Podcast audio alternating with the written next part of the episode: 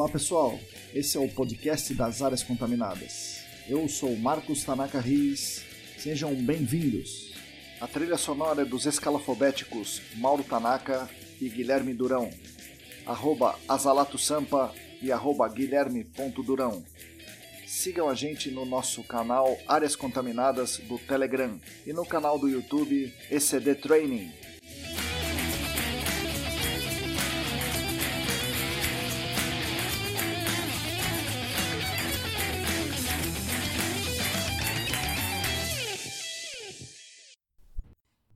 Olá pessoal, você aí que está lavando a louça, está dirigindo, que eu espero que esteja dirigindo em carro individual, né?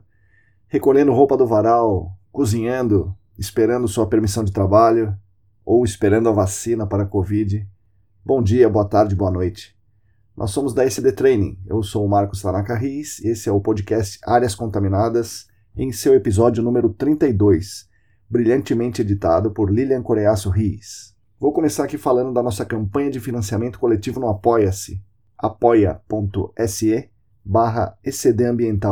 Se você quiser e puder, acesse o site e faça contribuições financeiras para nos ajudar a manter os nossos canais de divulgação científica, como esse podcast, o canal do YouTube, a newsletter semanal e muitos outros. Nesse episódio, número 32, eu converso aqui com Diego Nascimento. O Diego é engenheiro químico e é responsável técnico na Projeto Ambiental, a Projeto, Projeto Ambiental, que a gente chama de Projeto, a Projeto é uma empresa sediada em Cajamar que atua muito com tratamento de água efluentes e também atua com gerenciamento de áreas contaminadas. Dentro do GAC, além da consultoria normal, a Projeto também fabrica, instala e opera sistemas de remediação para outras consultorias em espécie de parceria, parceria muito interessante. Curiosamente, na semana passada, o Fabiano me perguntou sobre isso, e essa semana o Diego relata que a Projeto Ambiental atua muito com essas parcerias, o que eu acho muito positivo. No episódio anterior eu falei que isso era muito difícil de acontecer, mas aqui o Diego veio para contar que isso existe e, e tem acontecido bastante, pelo menos, para a Projeto Ambiental. Além disso, o Diego fala de sua trajetória profissional, que passou de encadernador de relatório a responsável técnico da empresa, com mestrado e tudo mais. É, isso mostra, mais uma vez, que a dedicação individual aliada às oportunidades coletivas né, proporcionadas para, para os profissionais é, proporcionam um crescimento profissional interessante. Aliar a dedicação individual às oportunidades. Né? O nosso papel nos canais da ECD, entre eles esse podcast, é ajudar a propiciar cada vez mais oportunidades de construção de conhecimento dentro do mercado de GAC para que a gente tenha cada vez mais Diegos espalhados por aí. Essa semana recebi uma mensagem muito legal do Spotify, falando de como foi o podcast nesse ano, qual foi o desempenho, qual foi a performance do nosso podcast Áreas Contaminadas esse ano. Entre as várias métricas, o Spotify disse que nós somos ouvidos em 11 países. Isso nos enche de orgulho, mas não tanto quanto saber que somos o octagésimo podcast mais ouvido na categoria Ciências. Mesmo sendo algo pequeno, e voltado para o nosso pequeno público do gerenciamento de áreas contaminadas. O que me deixou mais feliz de tudo foi que muita gente me mandou mensagens que mostravam que o nosso podcast estava entre os mais ouvidos daquela pessoa. Ou seja, que somos muito importantes para essas pessoas. Obrigado a todos e um salve especial para o Rodrigo, Alan, Willen, Larissa, Aline, Átila, Diego, João Paulo, Wagner, Felipe. Seguimos juntos, meus amigos. Vejam a nossa performance do ano no link que eu vou deixar na descrição do episódio. E obrigado por nos acompanhar e nos fazer é, ser essa referência aí, né? o octagésimo podcast na categoria de ciências. Isso engrandece também a nossa ciência do gerenciamento de áreas contaminadas. Bom, isso falando de quem ouve o podcast no Spotify, mas tem bastante gente que prefere ouvir no YouTube, como meu amigo Charles, por exemplo. É, no canal do YouTube estamos com 554 pessoas inscritas. Boa parte dessas pessoas ouve semanalmente o nosso conteúdo. Agradeço demais a esses. No Telegram temos 212 inscritos. No Instagram temos 388 seguidores e aumentando. Lá no Instagram nós somos @ecdambiental. É muito bacana, espero que estejamos conseguindo ajudar bastante gente e realmente espero que essa nossa ajuda faça diferença na vida de vocês. Sobre podcasts, né? no evento de encerramento de ano da ESAS, um palestrante convidado falou sobre a importância da comunicação. E entre os veículos modernos e atuais de comunicação, ele falou que o melhor é o podcast. Inclusive, recomendou que a ESAS fizesse um. Isso mostra que estamos no caminho certo e que esse veículo é a tendência de comunicação do futuro. E já estamos nesse futuro, e vocês estão com a gente. Mais um aviso sobre o processo seletivo para o curso de pós-graduação em remediação de áreas contaminadas do SENAC. O curso terá duração de um ano, com aulas presenciais aos sábados presenciais se a pandemia deixar, e aulas online às terças. Isso facilita a participação de todos. Nas terças, a aula será online, independente de pandemia, tá? O curso foi remodelado e promete ser muito interessante. Para quem tem interesse na área, junte-se a nós. Por enquanto, são 17 inscritos. Tá? Temos 17 inscritos, as vagas são limitadas. É, falando em cursos, essa semana encerramos o curso de atenuação natural monitorada Tema que eu falei bastante aqui, falei na newsletter e prometo voltar a falar. Encerramos também o curso para os órgãos ambientais. Foi muito legal, muito prazeroso poder contribuir com o desenvolvimento dos profissionais desses órgãos, que são, em última análise, a defesa da sociedade contra a exploração indiscriminada do meio ambiente. São aí os guardiões das futuras gerações. Né? No momento em que esse episódio for ao ar, já terá acontecido painel de debates, com a presença de profissionais, né, de alguns profissionais dos órgãos ambientais, que vão debater, ou que já debateram, né, no caso do, do podcast já ter ido ao ar, já debateram sobre é, o que esses órgãos ambientais têm de dificuldade no gerenciamento de áreas contaminadas e quais as perspectivas de futuro para esses órgãos. No próximo semestre, a ideia da ESAS e do SENAC é fazer mais ainda e atender ainda mais gente dos órgãos ambientais. Vamos em frente, pessoal. Vamos seguir, que isso é muito importante para todo o mercado. Na nossa ideia de fazer resenhas, resenhas de artigos, resenhas de protocolos, textos internacionais, estamos com bastante gente engajada. Temos a Joyce, a Tatiana Citolini, a Maíra Scarance, Diego Silva, Atila Pessoa, Júlio Vilar, Larissa Cicotti, Larissa Macedo, Cristina Maluf e cada dia mais gente se junta ao barco. Vamos juntos também nesse projeto produzir aí conhecimento e divulgar conhecimento para toda a cadeia do GAC. Uma dica muito legal da Tamara Quinteiro é o site da QED. Isso é QED. QED. QED. O site disponibiliza vários webinários sobre amostragem de água. É, tem muitos webinários sobre muitos temas, mas a Tamara recomenda os de amostragem de água. E dentro da, dos, dos webinários de amostragem de água, a gente vai encontrar lá amostragem passiva, amostragem passiva de água, tá? Isso está dentro da amostragem sem purga, da norma 15847, certo? Então, amostragem passiva, boas práticas é, de amostragem de purga de baixa vazão, amostragem para PFAS e muitas outras coisas. O site da QED é qedenv.com, env de environmental, qedenv.com. Procurem no site e vocês vão ver os webinars. Gostaria aqui de retomar um assunto.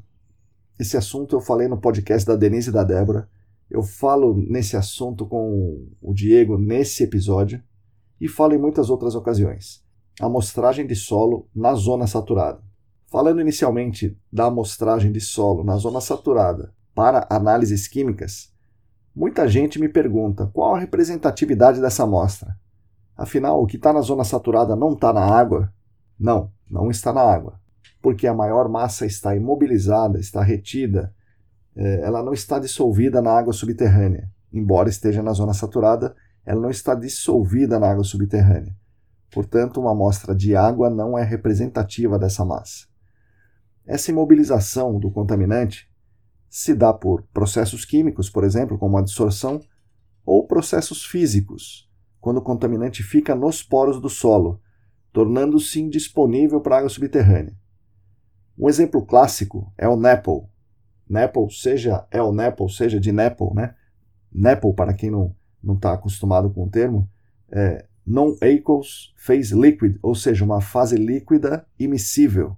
Se a saturação do Nepal é menor que o suficiente para ele se deslocar, o Nepal, sendo um fluido não molhante, ele não se desloca. Ele fica então trapeado na matriz do aquífero, ou seja, ele fica imobilizado no solo e o solo é saturado nesse caso. Portanto, o NEPL fica armazenado, fica preso fica trapeado no solo saturado e a amostragem mais significativa para você identificar esse NEPL é a amostragem de solo. Você precisa da amostragem de solo para saber isso. Sobre a saturação do NEPL, além do, do, do NEPL em si, ele depende muito do meio. Então, no meio arenoso, ele consegue se deslocar, e no meio argiloso, ele tem muito mais dificuldade em se deslocar. Então, em meios argilosos, é muito mais difícil você encontrar o contaminante em fase dissolvida.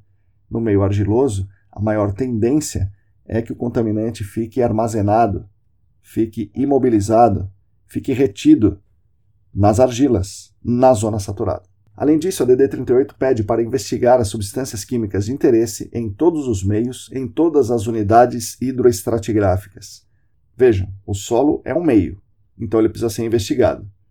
E se nós estamos falando aqui de unidades hidroestratigráficas, obviamente essas unidades estão na zona saturada. Portanto, a DD38 manda investigar o solo na zona saturada. Existe uma dificuldade técnica de fazer essa amostragem? Sim, existe. Concorda? Mas tem muitas alternativas e muitas saídas. Publicamos em 2019 um artigo sobre isso na revista Águas Subterrâneas, é, revista de acesso livre, em português, que pode ajudar todos vocês. Procurem lá na revista Águas Subterrâneas, amostragem de solo, procurem pelo meu último sobrenome, RIS, né, R-I-Y-I-S, e, e vocês vão ver esse artigo aí, que vai dar algumas dicas sobre como amostrar o solo na zona saturada. Mas uma coisa muito importante, vocês têm que perceber que isso é importante, é muito importante. Sem essa amostragem de solo na zona saturada, você vai estar ignorando aí mais de 90% da massa. Então você precisa dessa amostragem de solo na zona saturada se você quiser ter um, um nem um bom diagnóstico, né, mas um diagnóstico da sua área de interesse. Né? Sem essa amostragem de solo na zona saturada, você não tem uma investigação. Agora, tem uma coisa que é muito obrigatória, é muito obrigatória mesmo, que é amostrar o solo na zona saturada para a caracterização do meio físico. Se você ainda está em dúvida sobre a, a relevância da amostragem de solo na zona saturada para análises químicas, para a caracterização do meio físico, ela é obrigatória, essencial e simplesmente não tem como você fazer um trabalho sem isso. Como alguém vai elaborar um perfil estratigráfico ou definir, delimitar as unidades estratigráficas sem ter coletado amostra de solo na zona saturada? É impossível. Como a pessoa vai definir em qual profundidade vai ficar o posto de monitoramento, sem essa amostra de solo na zona saturada? Qual a granulometria da formação para dimensionar a ranhura do filtro e a granulometria do pré-filtro? Tudo isso que eu estou falando consta na norma 154951 de instalação de posto de monitoramento. Quem não faz isso, ou seja, quem não dimensiona a ranhura do filtro ou pré-filtro com base na granulometria da formação, quem não define a, o comprimento da seção filtrante, a posição da seção filtrante, não define a zona alvo está fora da norma 154951. E como você vai fazer tudo isso sem amostrar o solo na zona saturada? Não tem como. Então, para você seguir a norma 154951, você precisa coletar a amostra de solo na zona saturada. Novamente aqui. Quem não faz isso simplesmente não atende à norma. Embora todos os relatórios digam que essa norma foi cumprida. Concluindo, sem amostragem de solo na zona saturada, sequer o posto de monitoramento pode ser instalado. Imagina ainda fazer um perfil, uma seção, diagrama de cerca, modelo 3D, modelo de fluxo e transporte, etc. Não tem como. E é por isso que eu sempre digo para vocês: amostrai o solo. Mais uma coisa: fiquem atentos, pois tem muitas vagas pintando na nossa área. Elas estão sendo divulgadas e provavelmente isso vai continuar acontecendo nos próximos meses. Normalmente eu coloco as vagas que eu fico sabendo no Telegram e na newsletter. Essa última semana, por exemplo, eu soube de vagas na ERM, mais do que uma vaga na ERM, né? foram várias vagas na ERM, na GeoIntegra e na COPF. Boa sorte a todos. Tá? Procurem, continuem procurando, continuem mandando os currículos, que tem cada vez mais vagas aí no mercado e vocês certamente serão cada vez mais bem reconhecidos aí. É isso aí. Obrigado por enquanto. Fiquem agora com as palavras de Diego Nascimento. Bom, pessoal, bom dia, boa tarde, boa noite. Hoje eu estou aqui com a visita ilustre do Diego Nascimento. Diego, bom dia, boa tarde, boa noite. Boa tarde, boa noite, bom dia, Marcão. Tudo bem? Legal, tudo bem. Obrigado por você ter vindo aí. E espero que a gente consiga contar boas histórias aqui para os nossos ouvintes, né, Diego? Ah, que isso, vamos aí, vamos tentar compartilhar um pouco do que a gente passa aí no, no meio aí, principalmente em, em, em campo, né? Diego, conta para nós, então, vamos, vamos começar do começo. Conta para nós aí, onde você cresceu e o que te levou a fazer a sua faculdade né, de engenharia química e, e, até onde você chegou na engenharia, né? Depois fez mestrado e tal, mas o que te levou a fazer essa faculdade, onde você estava? Você estudou no Basilides, né? Uma escola que eu, que eu conheço Isso. em São Paulo. Eu fui, na verdade, sou natural aqui de Jundiaí mesmo, né? Mas morei em Cajamar muito, muitos anos 30 anos da minha vida morei em Cajamar. É, Jundiaí e Cajamar é uma do lado da outra, né? Na verdade, é uma grudada na outra. Então foi, foi assim, na época, meu pai, meu irmão, é, meu pai trabalhava em indústria química há muito tempo já, né? Trabalhava no setor produtivo, mas sempre trabalhou ali em Cajamar também. E meu irmão foi para a mesma, assim, digamos, para a mesma pegada. Eu, na época eu estava no ensino médio, eu fui fazer o técnico em mecânica, né? Então, na verdade, me chamou bastante atenção. Era mecânica industrial, não tinha... Aí eu comecei a estudar mecânica, só que tem essa parte do pessoal que já estava na, na, na, química, meu pai quanto meu irmão, e eu gostava um pouco da matéria. É, aí eu, depois que terminou a mecânica, eu me inscrevi aqui na, na faculdade aqui em Jundiaí mesmo, o, a Unichieta, para fazer o mesmo curso que meu irmão fazia. Na época era o processos químicos. É quando eu fui fazer, fiz lá o, o, todo o processo seletivo, passei, entrei lá. Aí quando eu fui fazer a inscrição, estava aberta engenharia química. Eu peguei e falei, ah, por que não, né? Aí na época eu, eu trabalhava com segurança. Eu era auxiliar técnico de uma empresa que fazia inspeção de vaso de pressão. Sim, sim, sim. Mas aí, como tinha feito técnico mecânico, eu trabalhava com, nessa empresa. Aprendi muito lá né? Principalmente a parte de como a gente conversar com os clientes. É Sim. bem legal, uns, uns três anos lá. Trabalhei também de numa caldeiraria. Aí foi indo, aí comecei a fazer química. No primeiro ano que eu estava fazendo engenharia química, aí tive o convite dessa empresa né, da que eu estou hoje, que é Projeto Ambiental, para trabalhar lá.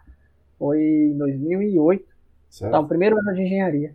Aí eu fui trabalhar lá na, na Projeto Ambiental, aí eu comecei a me interessar mais. Aí eu vi que muita coisa de meio ambiente, principalmente tratamento de efluentes, tinha a ver com engenharia química e continuei. Sim. Aí terminei o curso de engenharia química em 2012. Aí passou um tempo, a gente estava fazendo um, uns projetos de monitoramento de qualidade de água superficial.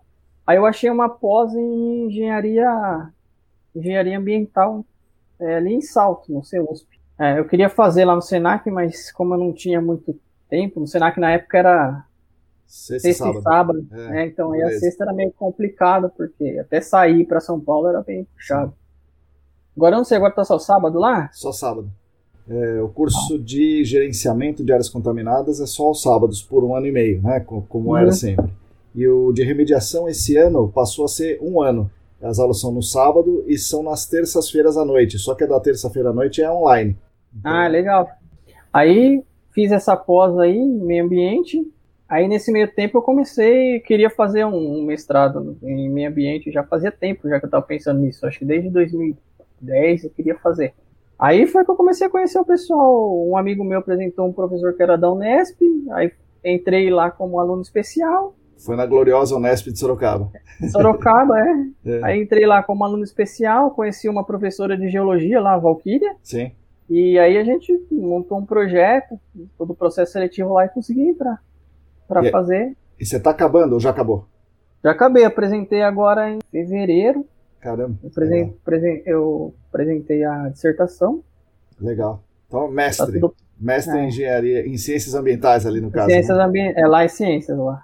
E, e, qual era o tema do seu trabalho? Fiz, na verdade, a gente começou a ver algumas coisas e eu fiz um produto derivado de, de limoneno, tipo uma microemulsão, sistema microemulsionado de limoneno para lavagem. Aí eu usei, eu fiz lá um, um experimento simples para lavagem de solo. Né? Legal. Então, peguei, fiz, montei uma colonia de solo, né? Consegui fazer uma, um esquema de lavagem, passava a microemulsão pelo solo e mandei o solo, né, antes e depois para fazer análise de TCE. Legal. Em TCE.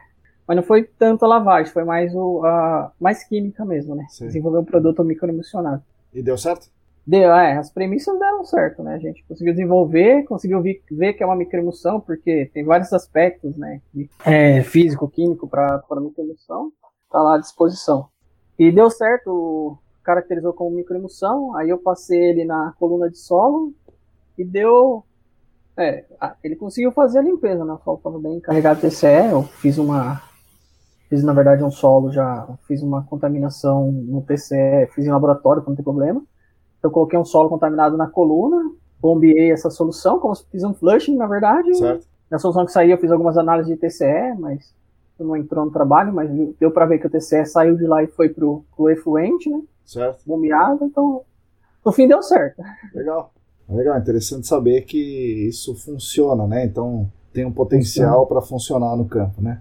Funcionar é. no laboratório é diferente do campo, mas se funciona no laboratório já dá para começar a pensar, né? Se tiver algum solo que esteja, esteja preso ali no solo, você consegue ajudar a forçar para ir para o aquífero para você conseguir bombear, por exemplo. Se é uma coisa que você já tem uma barreira hidráulica, que foi a ideia que na verdade a gente pensou no início, você usar num site que você já tem uma barreira hidráulica, você já tem alguma coisa, então você já usa ele para fazer o flushing lá. Limoneno também, ele, né, que eu usei o de limoneno, que é um óleo essencial da, do, na verdade, da casca da laranja. Sim. Então, aqui no interior de São Paulo produz muito isso, né? Isso é muito utilizado. E, e ele é um produto que não tem risco nenhum. Então, ele é, foi um carreante excelente, na verdade. Um e por ser natural, é, né, ele, né? É, e, e por ser um, uma microemulsão, ela permeia melhor pelo sim, solo. Sim. É, eu, é que eu usei o latossolo vermelho do estrófico, então ele estava um pouco mais poroso, né? Era uma argila, por exemplo. Legal, bacana, bom saber. Vamos, é. vamos colocar no link para o pessoal, aqui no link da descrição do episódio. É. Vamos pôr a, a dissertação. Legal. É, e daí, como é que você cai nas áreas contaminadas? Você, logo no primeiro ano da faculdade, você entra no projeto ambiental. O projeto ambiental faz bastante coisa, né? E, e por que áreas contaminadas para você? Né? Porque dentro da projeto ambiental, porque você foi nessa, nesse segmento aí? É, a projeto ambiental, na verdade, já está há 18 anos no, no segmento, né? Começou lá com o Ricardo Romero, né, que é o proprietário lá da empresa. Então, é, ela começou mais com a parte de tratamento de efluentes. Né? Então, como tinha, sabia-se muito de tratamento de efluente, Sim. começou a montar sistema de remediação. E a fazer estudos na época, né? Tem uma, uma, um pessoal lá que entendia mais dessa parte de estudo e tal, começou a fazer alguns estudos. Então uma coisa foi puxando a outra. Aí quando foi ver já estava, na verdade, foi para essas duas áreas. Então ela começou a trabalhar mais com, com essa parte de remediação, na época muito bombeamento para óleo diesel. Trabalhava, né, a gente ainda continuou trabalhando, tem bastante é, posto de abastecimento de garagem de ônibus, né, óleo diesel, então trabalha muito com óleo diesel, é, transportadoras, etc e tal contaminante. Então, eu entrei lá como não era na época não era nem nem entrei como estagiário, acho que entrei como auxiliar lá para ajudar o pessoal a encadernar relatório na época. Certo, olha que loucura. você ver, é, tá, tinha muito relatório para fazer e na época ficava encadernando aqueles que é. você furava sim, e você ia colocando folha por folha no espiral. Né? Hoje, hoje, hoje, hoje, graças a Deus, você tem tudo digital, a gente não precisa mais fazer isso, a gente é. só monta o PDF, né? É. Então comecei a fazer isso na época passar do tempo eu fui, na verdade, estudando mais. É... Aí sim eu fui mais para essa área de estudo, de entender o que estava tava acontecendo e fui aprendendo mais. Aprendi muito com, com o Ricardo, aí que fui começando a, a conhecer as pessoas também do meio, porque, tipo, essa área a gente bem dizer, principalmente aqui em São Paulo, acho que todo mundo conhece todo mundo. Né? Sim, é, bem, é interessante é, aí, né? é, bem, é, é, fechadinho, né? Todo mundo é. já se viu em algum lugar. Já. Sim nessa, nessa área, fui desenvolvendo a parte de áreas contaminadas. Aí comecei, tinha um geólogo, aí fui aprendendo com o geólogo um pouco de geologia. Aí como fazia química, eu fazia um pouco das reações, né? Você removeu lá um benzeno, que que a gente, como é que a gente tratava esse benzeno fora. Porque a ideia que, eu, que a gente fazia muito, que eu fazia muito, era essa parte, como tratava aquela contaminante depois que ele já saiu do solo. Pra gente, então, a gente, pra gente descartar na, na rede da Sabesp no que fosse dentro da legislação. E aí eu fui aprendendo cada dia mais, né? Aí foi indo, foi indo. A hora que eu vi, já estava é, tomando conta da parte técnica, tanto de tratamento quanto áreas contaminadas, mas aí eu fui me especializando mais no que, me faltava um pouco, que era áreas contaminadas. Cada vez mais fui ficando com mais projetos, fui tocando mais projetos junto com a equipe, e hoje eu tô, tô lá à frente de toda essa toda a área de engenharia. Então, mais os dois, eu fico muito mais com, alguns projetos de áreas contaminadas, mas também atuo com o tratamento de efluentes. Interessante, você começou como um encadernador do relatório. Que loucura, é, rapaz. Você vê como que é a vida. Sim, sim. Que Aí, coisa. Por, por ser curioso, sim. cada vez eu ia perguntando mais e Sim. aprendendo mais. A vida foi assim. Eu aprendi, eu aprendi muito assim. Áreas contaminadas, errando, acertando. Ia na CETES, perguntava pro técnico, mas por que que tá errado? Conversando com o Rodrigo, com o pessoal, e a... foi assim que a gente foi aprendendo. Outras consultorias, hoje já tem gente que trabalhou comigo no projeto, nesse todos esses termos que eu tô lá. O pessoal já até, alguns abriram consultoria, outros estão em outra consultoria, mas são pessoas que eu aprendi muito com elas. Né? São excelentes profissionais, ótimos profissionais. E cada dia a gente vê que está melhorando mais né, esse Sim. mercado. Espero, né? Espero que sim. É, e, e como é que é a, a projeto é, de quando você estava para hoje? Então ela, ela começou com uma empresa de tratamento de efluentes e foi entrando no gerenciamento de áreas contaminadas. É, hoje, que você está numa posição mais alta, como é que é a projeto? É mais áreas contaminadas ou continua mais ainda no, no muito forte nos efluentes? Ah, hoje, gente, na verdade, hoje a gente tem as duas coisas, né? A gente tem a investigação muito forte, que a gente tem é, atuado bastante com projetos, principalmente screening, agora com a atenuação natural, que a gente está sempre aprendendo. Então, você sempre vai ver uma ou outra pessoa do projeto tá tá nos cursos da, do Senac, da ESAS. Sim. A gente entrou para a ESAS, eu acho que faz uns dois anos. Então lá a gente discute bastante coisa. É, eu tô ali no, nos grupos técnicos, né? Eu acho que eu participo de dois grupos técnicos, um de avaliação preliminar e um de, que é de remediação. Fora isso, ainda também, hoje eu participo também da Câmara de Meio Ambiente do CRQ, né? Certo. Como sou químico. Então a gente está sempre é, em busca de, de, aprend de aprender cada vez mais. Na verdade, a Projeto atua nas duas áreas, e hoje em dia a gente tem uma fabricação própria dentro da empresa. Ah, é? Então a gente, a gente conseguiu desenvolver técnicas que a gente constrói até os sistemas, é, é, tanques, tudo de polipropileno. Então Certo. a gente tem uma, montou uma fábrica Caramba. dentro do projeto É. para fazer essas tancagens. Então a gente atua. é, o projeto tem crescido nos- últimos anos aí bastante, principalmente, né? Gente tem investido bastante nisso, tem maquinário, pessoas, treinamento. É, é isso. Então hoje a gente tem é, diversos projetos de tratamento de efluentes. Alguns projetos até em parcerias com empresas grandes, né? Fazem gerenciamento de áreas contaminadas, que não, não tem a parte de tratamento ou de remediação Certo. É, monta sistema de remediação, né? então a gente tem trazido tecnologia, principalmente de fora, tem estudado bastante. Então hoje a gente está, na verdade, atua em toda essa área. E cada vez a gente está desenvolvendo mais. Digamos que assim, da DD38 para cá, a gente desenvolveu muito a área de gerenciamento. Porque, Certo. querendo ou não, mudou muita coisa, né? Sim. Sim.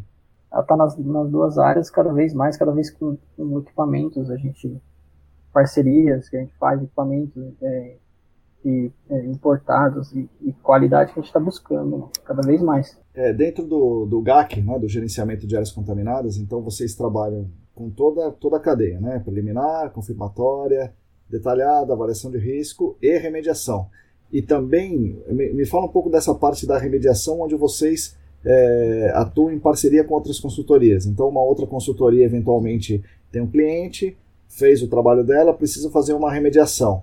E a outra consultoria não tem os equipamentos né, para montar essa remediação eles entram em parceria com vocês, ou vocês em parceria com eles, para montar o sistema de remediação, é isso? O projeto? o É, a sistema? gente, a gente tem isso também, tem. A gente tem. Na verdade, o projeto ela é uma, uma digamos assim, ela é uma empresa que, que tem bastante expertise, principalmente em, em montagem de equipamentos, né? Por ter confecção tudo. Então tem empresas que às vezes estão montando, por exemplo, ah, eu estou montando um, sistema de extração de bombeamento de fase livre. Aí ele quer uma caixa separadora, uma caixa separadora personalizada. A gente, por ter fábrica, a gente consegue é, fazer essa caixa separadora e vender para ele, para ele colocar no sistema do jeito que ele quer. Sim. Ah, eu quero um sistema completo, com ozônio. Como a gente trabalha com ozônio, a gente tem desenvolvido projetos para a estação, porque que, assim, a gente tem essa parte técnica de tratamento que a gente começou lá atrás, a trabalhar com ozônio para tratamento de fluentes. Então já faz um tempo que a gente trabalha com isso. E a gente começou a desenvolver essa parte de ozônio também para sistemas de remediação. Reinjetar essa água, a gente consegue tratar ele, por exemplo, com ozônio, que é também uma técnica que pode ser, e depois reenriquecer essa, essa, água, essa, essa água tratada com ozônio e injetar ela no seu, no seu hotspot. Então você consegue fazer é, fazer um, outro tipo de injeção, aí um sparging, né, alguma coisa assim, ou uma oxidação avançada com o próprio água com ozônio. Então a gente trabalha com alguns projetos assim, com algumas consultorias parceiras, né? E tem as empresas de consultoria que só compram os equipamentos ou Sim. alugam os equipamentos, então tem, tem tudo isso, na verdade. Já trabalhou com empresas é, de consultoria que eles, por exemplo, ele tinha que remover um certo contaminante que tava, que o cara enterrou, então ele, no, por exemplo, na baixada, ele tinha que fazer uma barreira hidráulica para poder rebaixar o aquífero, só que essa água estava contaminada, então ele removia, fazia lá o rebaixamento para poder escavar enquanto ele estava escavando. Isso vinha para a estação que a gente, na verdade, montou certo. e tratava essa, esse efluente, né? E, e, o efluente saía daí dentro das características e ele removia o solo. Então, Entendi. na verdade, a gente atua com bastante coisa, né? coisa. Sempre tem um projeto novo. E, e, pra... e, a gente faz desde, desde, a área da bancada, né? Se o cara Sim. não tem um teste de bancada, a gente monta o teste de bancada. Ah, vocês fazem também. Cara, é, faz a pilotagem, se ele precisar, a gente faz o ensaio piloto, o teste piloto, faz teste de bombeamento, teste de extração, MPE, DPE. A gente monta tudo isso, depois monta o projetinho de bombeamento, o projetinho de remediação. Aí sim, até starta sistemas, aluga sistemas, o sistema faz o um monitoramento pro cara do sistema lá. Hoje em dia a gente tem até monitoramento remoto, a gente instala um sistema, o sistema é todo o cara vê no computador, no celular dele, onde ele quiser, ele acessa Sim. lá o sistema, ele sabe se está operando, quanto removeu, quanto extraiu. E sobre isso daí, é, muitas vezes as pessoas falam que existe conflito, então a consultoria não quer contratar outra consultoria, no caso a Projeto Ambiental, que também é uma consultoria, é, por causa de, de, não querer colocar o cara no meu cliente, aquela coisa, né? Embora eu acho que não, não, não tem muito sentido, mas isso no mercado existe, né? Ah, existe. E, e como é que, que funciona para vocês? Isso daí tem algum tipo de. Alguém falar, não, não, não, projeto eu não quero porque eles são consultoria também e tal? É, o que acontece? Hoje, hoje a gente, na verdade, até é, tem como se fosse duas empresas em uma, né? Uma empresa que fabrica equipamentos é só equipamentos e outra empresa que seria consultoria, digamos assim. A gente não tem, como a gente tem contratos muitos, assim, contratos são, são contratos bem redigidos, né?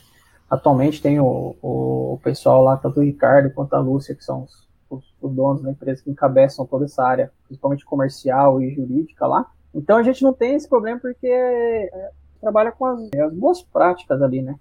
A gente, se a gente tem uma parceria lá do cliente lá, eu não vou lá no cliente que falar, viu, ó, esse fulano aí tá fazendo errado, não tá certo, eu, eu faço certo para você, a gente não trabalha isso, a gente, se a gente vê alguma coisa errada, a gente tenta dar um toque no cara da consultoria, fala, hum, fulano, você acha que se em vez de fazer X, se a gente fizesse XPTO não ia ser mais rápido? Existe isso, existe, né? A gente sabe que o mercado é bem complicado, tem pessoas bem complicadas. Mas a gente, quando a gente tem atuado com essas empresas aí, é, não tem tido nenhum problema de clientes, essas questões aí, não. A gente tem, na verdade, é tudo bem as claras, bem as, as linhas, é, não esconde nada, a gente tudo fala pro, pro consultor que contratou. Na verdade, às vezes a gente faz questão que o consultor esteja lá junto nas reuniões para ver que não tem nenhum.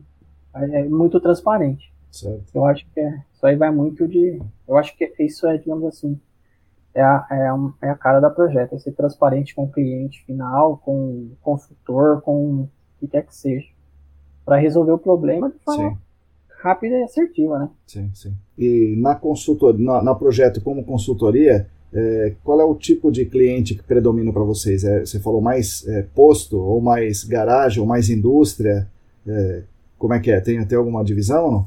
A gente atuou bastante com, com garagem de ônibus, né? Garagem de ônibus, transportadoras, posto de combustível não muito, assim, até tinha alguns clientes, mas eu acho que foi bem mais lá atrás, agora principalmente na virada da, de 2017 para cá não teve tantos.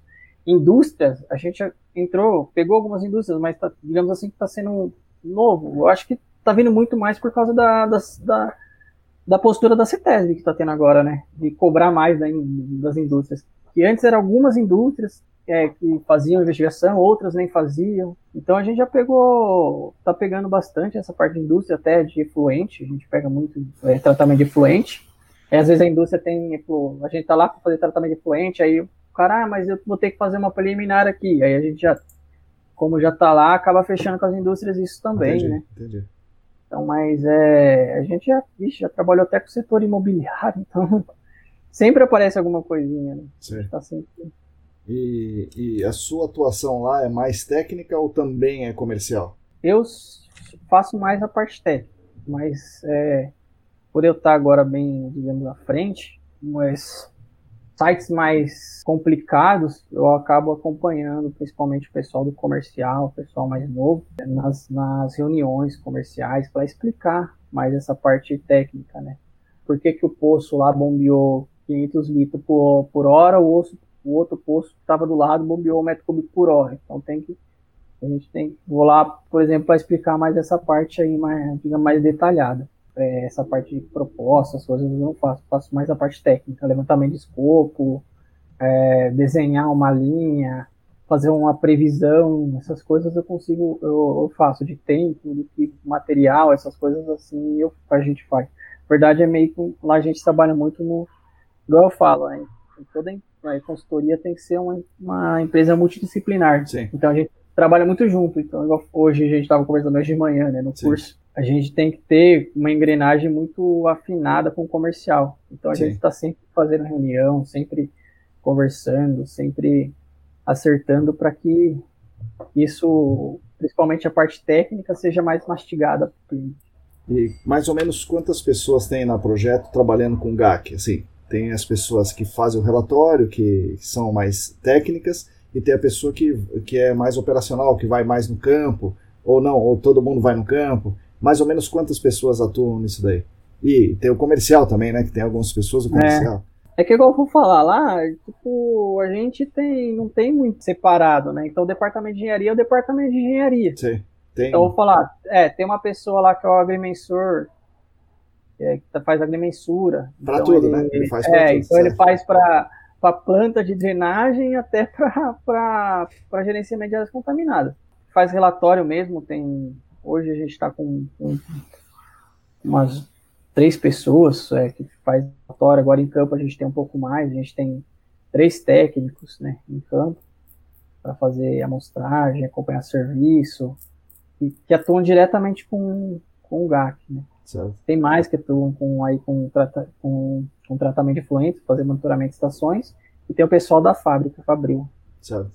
Mas a gente tem pouco dessa digamos que a pandemia aí foi, foi na verdade, foi ruim para nossa área, né? Então, Sim, deu uma segurada. Deu, é, deu uma queda, porque meio ambiente, Sim. todo mundo que tinha dinheiro investido em meio ambiente, que ia investir, por exemplo, tinha um budget lá para investir no sistema de tratamento, já usou isso para comprar. Teste do Covid e o sistema de tratamento fica para o ano que vem. Sim, sim, sim. E, e tem é, regionalização, assim, vocês atendem é, muito mais empresas da sua região, é Jundiaí, Cajamar e tal? Ou é, não tem isso, é o estado inteiro e tanto faz? Olha, rapaz, eu já fiz bastante serviço até para fora, Nordeste, já fiz Goiás, já fiz serviço, Minas, para o Sul, Blumenau, fiquei um tempo lá em Blumenau, já fiz serviço aí para o interior lá com o pessoal do IPT, já fiz serviço com o pessoal do Instituto Geológico. Sim, então sim. a gente atua para tudo quanto é lado. A gente sim. tem bastante cliente em São Paulo e alguns no interior, assim, próximo, assim, no raio de 400 quilômetros. Tem muito mais é, cliente, por, por Cajamar está do lado de São Paulo, a gente tem bastante clientes na cidade de São Paulo. Certo. Tanto para estudo quanto para. E Baixada. A gente tem uma, tem uma quantidade boa também no litoral. Cajamar, ali, é onde a gente está em Jordanésia, é, é bem estratégico, né? Você está na beira da Anguera, você Sim. vai para São Paulo, fácil, você vai pro, pega o Rodanel, vai para a Baixada, você vai para o interior, então a gente tem atuado bastante. E você já, já cuidou de muitos projetos, né? Sei lá, vamos falar 200 projetos, mais ou menos? Eu acho por aí. Acho uns 100, eu acho que sim. Entre 100 e 200 projetos, sei lá. Né? Tranquilo, né? é e, por aí. E, e, desses aí eram muitas remediações ou eram muito mais investigações do que, do que remediações? a gente tinha bastante remediação. Investigações também tem. Agora, nos últimos anos, eu acho que teve bastante preliminar. Certo. Acho que é por causa da mudança lá da DB, né? Sim. Aumentou o número de. É, foram solicitados, apareceu mais preliminar. Mas a gente faz desde a preliminar até o encerramento do caso do cliente, né? Então, mas a gente tem, teve bastante, bastante sistema em operação. Né? E vocês têm, é, assim, muitos encerramentos de casos, vocês conseguiram vários termos de, de, de reabilitação, ou não tantos? Tem uns que saíram rápido, teve, teve treinos, teve termo que saiu em seis meses, né? Tem termo que está lá enrolado na CETES já faz uns três anos, agora parece que vai sair um. Certo. Três anos, tá? Então a gente tem bastante. Tem, tem, das remediações, a maioria a gente consegue encerrar. Legal. E, e, e, na remediação, como vocês costumam fazer? Vocês têm a fábrica, então vocês têm é, bastante expertise em sistemas que, que usam engenharia. Então, sei lá, uhum. SVE, sparging, bombeamento, DPE, né, injeção de, de, de ozônio, que nem você falou. É. E, e, isso faz com que vocês utilizem mais esses, essas técnicas que vocês já estão mais acostumados a usar? Ou é cada caso é um caso? Como, como é que funciona? Porque tem muita gente que, que, principalmente antigamente, dizia assim: é posto de gasolina, então vou usar o MPE, aquele mais tradicional, né, com, com som uhum. tubo, né, o drop tube e tal. É. É, como é que vocês atuam e como é que você vê essa evolução do mercado? É assim, é, cada caso é um caso, né? Tem que estudar individualmente. Vou falar a verdade que nos últimos anos tá, a gente está trabalhando muito com DPE, principalmente por causa da intrusão de vapores. Né? Então, vou falar que a maioria dos sistemas que são. Tantos que, que sistema tem, tem sistema que já vem dimensionado. Tem cliente que já fez os testes, já fez a bancada, já fez o raio de extração, já vem como o MPE, é, DPE ou Pump and Treat, né? Então a gente já, em vez de montar um Pump and Treat, já fala pro cara que o DPE ele consegue trabalhar, ele consegue, um sistema DPE ele consegue fazer como se fosse um, trabalhar com MPE, com drop tube, ou ele consegue trabalhar com bombeamento se ele quiser só, ou ele consegue trabalhar só removendo vapor, fazendo tratamento. Então ele é, um, é bem híbrido. Então eu acho que mais para esses casos de hidrocarbonetos, até estava até lendo algumas coisas bem antigas da EPA, eu acho que o que está mais mudando agora, está indo bem é o, o DPE mesmo, que aí você coloca a bomba e coloca a extração de vapores separada, vem por tubo separado, você consegue uma autonomia maior, né, principalmente para rebaixamento. Você falou do DPE, né? Eu me lembrei agora aqui do DPE para hidrocarboneto. É, imagina que você tenha um El Apple, né? uhum. né? então você tem ali a, a, a, o produto, né? Talvez móvel, uhum. talvez não móvel, e você faz um DPE. Então você promove um rebaixamento para maximizar ah. a extração do, do, do vapor, sim, rebaixa sim. e extrai o vapor. Agora, como você rebaixa ali no, no, no centro, né, no centro da pluma, ali provavelmente onde tem a Apple, isso não leva o El para baixo e faz um trapeamento desse El Como é Olha, eu tenho, que você acha? Então, eu tenho visto, porque agora até a gente entrando em, na parte de. como se fosse o, a parte de atenuação natural que a gente vê, o meio biológico, quando você começa a injetar ar, você tem também, né? Porque se você está numa área, principalmente se for uma área que não é tão impermeabilizada, você está removendo vapor o ar tá entrando ali, né? Porque senão ele vira uma. Então ele tem ajudado bastante e, ele dá uma forçada também, tipo, por exemplo, é, muito, depende muito do solo, né? Se é um solo mais argiloso já é mais com, complexo. Mas se tem alguma coisa que está trapeada ali entre os meios do solo, como você está é, fazendo que esse ar se mova sem criar fraturas, é né? claro, você com a sua com a, com a sua pressão adequada, você consegue fazer com que, principalmente esse, essa El Nepo, ela venha, é, é, venha se deslocando, né? Só que assim, você não pode também rebaixar muito. Se você rebaixar muito, aí faz esse fenômeno de tapeamento. Quando você é, quando você desliga o sistema, aí vem seu a contaminação volta, volta muito forte, vem muito forte. Então você tem que tomar também cuidado. Mas tem ajudado bastante. É que a gente tem visto, né? O pessoal tá cobrando intrusão de vapores, né? São coisas que lá nos Estados Unidos já faz um tempo que eles fazem, que no Brasil parece que, que é tão novo, né? Ouvi falar muito com o Rafael Saco. Então, já faz um tempo que eu ouço falar dele desde quando ele estava lá no KW. E aí a gente usa bastante esse sistema por causa disso, né? Causa do, principalmente quando tem risco lá no, na área de no posto de combustível, por exemplo, se tem risco o cara fica ali no escritório, a gente tem que fazer essa remoção, né? É, daí tem que fazer a extração de vapor, com certeza. É, mas o, o, DPE me, me, me, assim, me, me deixou, me alertou para o fato de a extração de vapor, beleza, tá certo. Agora, o DPE com rebaixamento onde tem a UNEPL me preocupou no sentido de que pode trapear pode. mais a fase livre. Então, aí a gente tem que tomar todos os cuidados igual fosse um pumping kit mesmo, né? Um bombeamento. Sim. Tem que, não pode deixar rebaixar, tem que estar tá sempre fazendo visitas. Geralmente, num sistema, a gente faz três ou quatro visitas mensais. Porque você tem que ver, você, tem, você sabe seu nível estático, que antes você entrou lá por causa dos estudos, você tem no projeto, e você não pode deixar, ah, vou rebaixar lá, o aquífero está um metro e meio vou colocar a bomba a 11 metros e vou extraindo, que não vai funcionar, né? Você vai remover, se a fase, a que vai estar vai tá trapeada lá, você não vai remover. Então você tem que ter esse ajuste de bomba, desligar sistema. Se você, tipo, querendo ou não, o vapor, né, com, com um poço bem instalado, né? O vapor, é, a remoção de vapores em cima, acaba ajudando a trazer essa, essa, é, né, pô, na verdade, não deixar ela tão trapeada, assim injeção de surfactante para fazer essa lavagem. se ele tiver trapeado, né? Se ele, se... É, se tiver trapeado, se a gente conseguir ver, a gente faz a amostragem lá, tem lá uma fase retida. Essa fase continua retida depois de algum tempo de remediação, aí a gente tem que entrar com, com outro sistema. Pode injetar uma água ozonizada, pode injetar um surfactante se for alguma coisa, algum óleo que tá principalmente óleo mais pesado, assim, os óleos mais grossos, de máquina injetora, por exemplo, é, aí tem que trabalhar com até com óleo emulsionado para dar uma ajudada.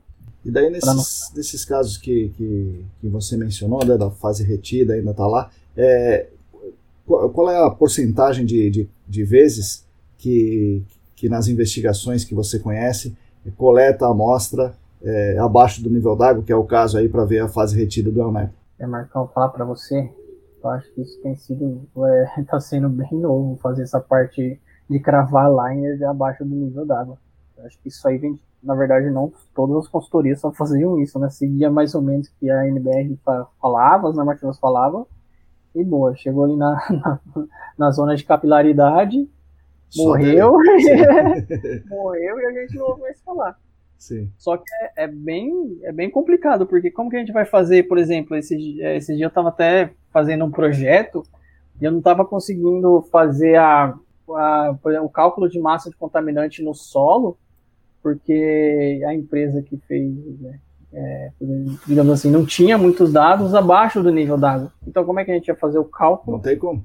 Do contaminante no solo. Aí e ele está mais de 90% ali, né? E é. Não tem como calcular. Aí, então está sendo, é, é, é, na verdade, é bem complexo. A gente teve até, nossa, teve um site que foi bem, bem difícil de fazer é, amostragem abaixo do nível d'água, porque praia, o nível d'água era, você pisava, tava subindo. Certo. E areia fina, como certo. é que você ia fazer? É, não é mas, nem, é. mas eu tô falando que tá, tá melhorando. Cada dia mais tá melhorando, é aquele papo, né, gente? O pessoal tá vendo que só posto de monitoramento, você instalar o posto lá igual a NBR fala, dois para baixo e um para cima, não ajuda muita coisa. Então, isso é interessante. A, a NBR não, não fala isso né? Mas a, o nosso mercado é que um foi espalhando é, pro outro, foi falando, foi falando, e acabou virando o senso comum, né? Que, que... Acho que é aqueles desenhos, aqueles desenhos da NBR, né? Ela Pode... coloca lá. Pode ser, o cara daí acha que tem que ser. Ah, que você tem que fazer lá um para cima, dois para baixo, para dar variação do NA, que não sei o quê. Na verdade, tinha que melhorar um pouco, né? Essas, essas normas técnicas. Eu não sei se está passando por revisão agora. Não, essa não tá, mas, mas nessa norma especificamente do poço é interessante, porque isso não está escrito lá. Não está escrito isso, que tem que estar tá um metro abaixo do NA e dois metros acima. É, dois, sei lá, dois abaixo, um acima. É, e o que o poço tem que ser no afogado. Isso não está lá. O que estava antes é na, na, na, norma da CETESB de investigação de poço é, lá para trás. Nossa, mas, isso na ah, esqueci o número dela. 263, né? DD, acho, DD 263. Ah, 263, eu acho que no manual também, né? Que já está em revisão, já está superado faz tempo esse manual de gerenciamento. É. Mas no, na investigação de posto falava isso. Mas na, na norma de instalação de poço de monitoramento isso não está. Mas é interessante, é exatamente o que você falou. Todo mundo faz isso. Por quê? Não sei. Acho que todo mundo vai sempre fez e sempre é, vai fazer. Tinha um professor meu, que, tinha um professor meu que ele falava assim, era a seguinte frase dele: mas por que que isso é assim? A gente perguntar, ah, não sei, quando eu nasci já era assim, e vida que segue. É, eu acho que é por aí mesmo. Então, a gente vê que isso não rola mais, principalmente para dimensão. É bem complicado, você tem que ver, nossa, você tem que estudar, você tem que mostrar o solo, você tem que ver o line. Acho que essa essa parte, essa norma que teve de, de vapores aí, né, em solo, foi bem positivo ainda, principalmente o pessoal de consultoria. Porque eu acho que é, a gente sofre muito, na verdade, até hoje, porque a gente vai lá e fala pro responsável legal, ó, você tem que fazer 10 metros de sondagem aqui e amostrar os, e fazer a, a verificação no solo, né, com, com o PID pelo menos. Pelo menos isso você tem que fazer. Se você não quer fazer uma alta resolução, que seria o certo, tem que fazer pelo menos isso. Isso é, pelo menos é uma metodologia não tão certa, mas já é, já é alguma coisa para o seu volátil. Aí vem outro cara e fala, não, que isso? A gente faz aqui, ó, mostra aqui no trado mesmo, no saquinho de metro em metro, até a franja, se não tiver nada, não está contaminado o solo. É, aí invalida tá. tudo que ele fez. Sim, é, infeliz... mas isso aí está totalmente fora, né? O cara faz isso, ele está arriscado, né? Aí você olha aquela investigação que não tem nada de fase retida, tá pois tão é. linda. Aí quando você começa a escavar. Pois é.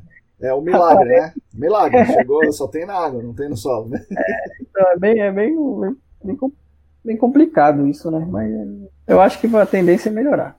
E daí quando você. Um projeto típico de, de DPE ou de bombeamento no, numa área de hidrocarboneto, é, quanto rebaixa, né? Quanto é para rebaixar? Ou é feito é um ensaio ou não? Ou você pensa, eu quero fazer... rebaixar X metros, sei lá. Não, tem que fazer ensaio. A gente faz um ensaio, pilotagem. Tem que seguir, a gente já faz a pilotagem faz um tempo já, na verdade. Porque você tem que saber o seu raio, né? tem que saber a sua influência. Você não vai tratar só a fase livre, você tem que tratar também a fase dissolvida. Sim. Porque se tiver uma pluma de fase dissolvida que está indo para o seu vizinho, que cause risco, isso é uma dor de cabeça para o empreendimento. Então a gente faz a pilotagem para fazer toda aquela, envolver aquela pluma, remover aquele contaminação do centro de massa, fazer a barreira hidráulica, se a pluma for muito grande, estiver caminhando muito rápido. Aí entra naquelas modelagenzinhas, né? Como faz, o quanto que ela anda, né? Faz aquele cálculo, faz o slug test, tem que ter tudo isso. Você, quando a gente pega, às vezes a gente pega para fazer projeto, uma investigação que não tem nada disso, cara, é muito difícil. Aí sim, né, aí a pilotagem ainda é mais, é, você tem que fazer uma pilotagem melhor ainda, né? Daí você, você vai fazer o piloto, por exemplo, você, é, só que você tem que projetar um piloto. Para fazer sim. o piloto, você tem que fazer um posto de bombeamento e algum, alguns, sei lá, postos de monitoramento. É, de inspeção, é. Faz e como é que você faz o posto de bombeamento? É, qual é o diâmetro, qual é a profundidade? É, como é que. Então, aí a gente, a gente tem que saber a pluma vertical também, né? De fazer dissolvida. É, vamos supor, a gente está falando de hidrocarboneto, é uma certo. contaminação que ela é mais leve, não é uma contaminação tão grande, né? Digamos assim, uma fase livre bem. Ela está bem retida ali, bem. Na verdade, está retida ali em cima é uma contaminação mais nova, ela está bem contida a pluma, aí você tem que ver também a pluma vertical, olhar é, as zonas né, é, estatigráficas para a gente não invadir também outra zona que não é de interesse, né, passar uma, por exemplo, uma camada, tem uma camada de argila lá no site que está confinando tudo isso, então você não pode passar essa camada. Isso é levado em conta, então, na hora de, na hora de fazer? É, é, isso, a gente tem que olhar muitos do, do, do, dos lugares, às vezes, que a gente vai fazer, o cara já até fez o, o poço lá de bombeamento, a gente pede para instalar bomba, para também instalar bomba em zona, em camada de retenção de fluxo, a gente pede o perfil, né? Aí coloca a bomba certinho na zona de mais, mais fluxo de interesse. Por exemplo, ah, se a pluma ela tem ela está em 10 metros, a gente vê que esse 10 metros é a mesma zona de interesse, por exemplo, é a mesma, mesma característica, é, é areia de cima a baixo, por exemplo. Aí a gente vai parar ali mais próximo e ver o quanto a gente vai remover nessa fase, fase solvida. Aí faz essa extração, faz a, a coleta de, de tempo em tempo. Na saída do bombeamento, por exemplo, faz a coleta e manda para o laboratório, quantifica a massa removida, faz certo. Não, do, do, mas do piloto você vai então dimensionar o piloto em cima do, do que você já tem. Isso.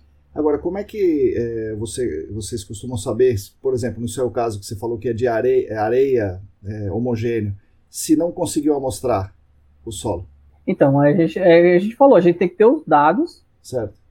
Ou outra empresa, outra consultoria já fez esse, esse relatório, ou a gente mesmo faz, a gente tenta fazer o perfil, tem que ter o perfil estratigráfico da área, aquela aquela planta lá, né, que mostra as camadas por poço, desenhar a pluma desenhada tridimensional para a gente ver. Não dá simplesmente para chegar com o piloto, Fazendo. cavar lá e falar, é aqui, vamos é, tentar. Entendi. Igual extrair petróleo, né? Vamos, é, não dá. Né? Aqui.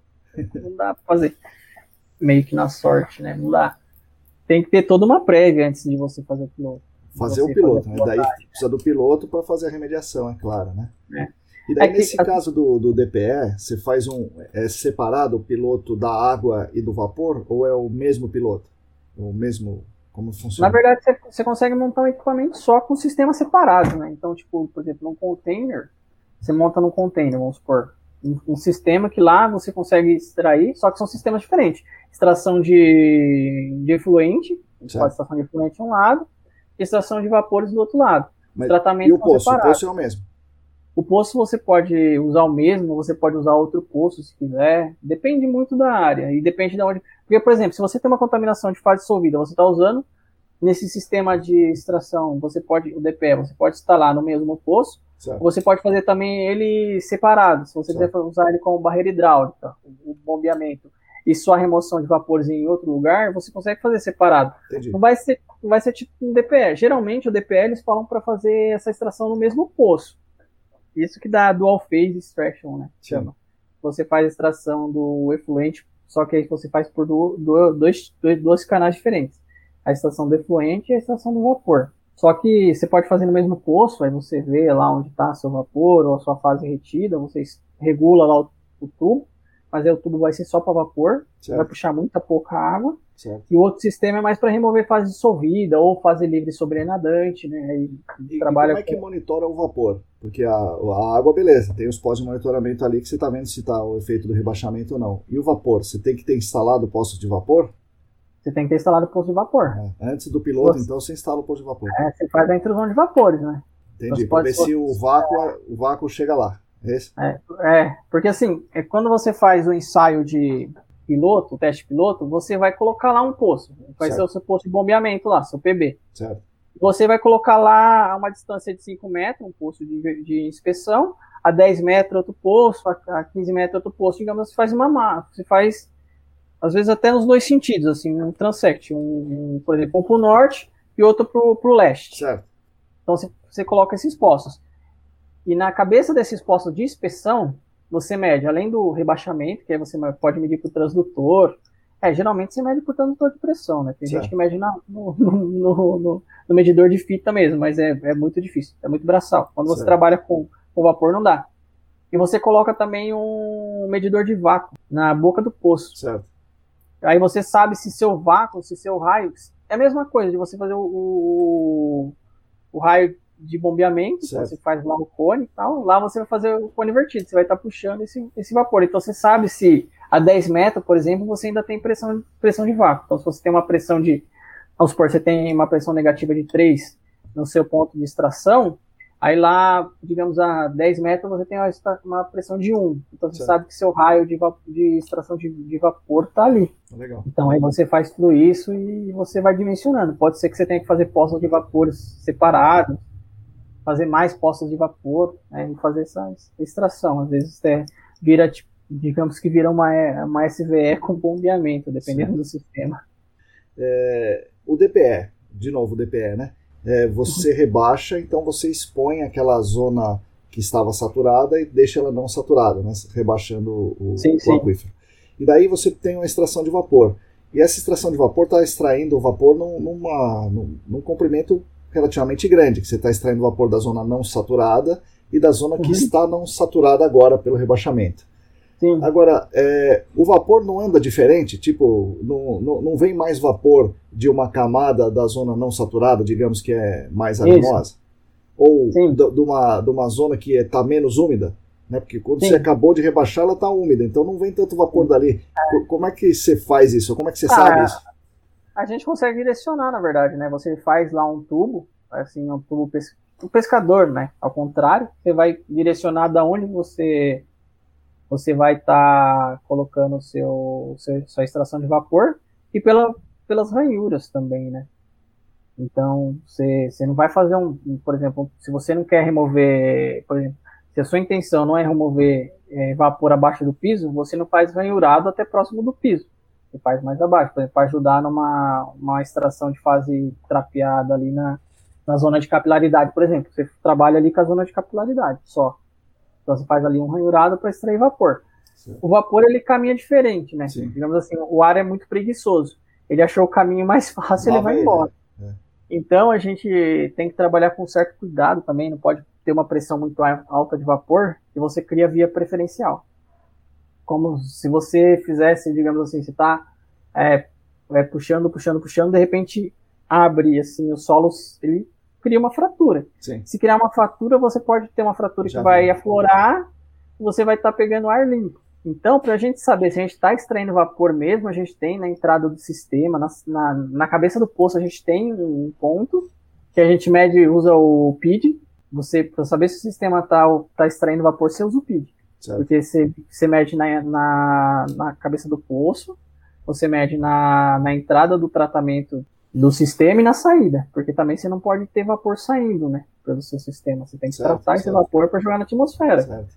Então isso aí é feito, geralmente, né? A gente mede com o PID e tal, faz as medições lá para saber que o tratamento de vapor está sendo efetivo. Quando, quando a ideia é essa de intrusão de vapores. Fora isso, faz de LED, faz pulso de vapor, né? Tem todas essas investigações que correm junto. Então, monitoramento, às vezes, de no sistema de remediação, você faz um monitoramento analítico da água, para saber se a pluma de fase dissolvida está e livre está ali, aumentou ou não, né? Fase livre é mais visual. Você faz aí a fase dissolvida para saber se aumentou também sua pluma, se ela já extrapolou a área, por exemplo, a área do empreendimento. E você faz os vapores, para saber se o vapor está diminuindo a concentração, se está estável, se causa risco, se não causa risco, porque se causa risco, você tem uma intrusão, um cenário de intrusão de vapores, dependendo do, do caso, você tem que diminuir a exposição do.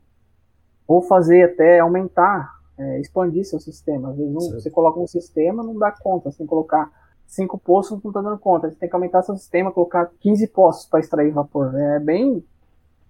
A gente tem aprendido cada dia mais mas eu acho que só depois que deu um problema no Center Norte na USP Leste começou a ter mesmo os postos de vapores, os LEDs. Não, beleza.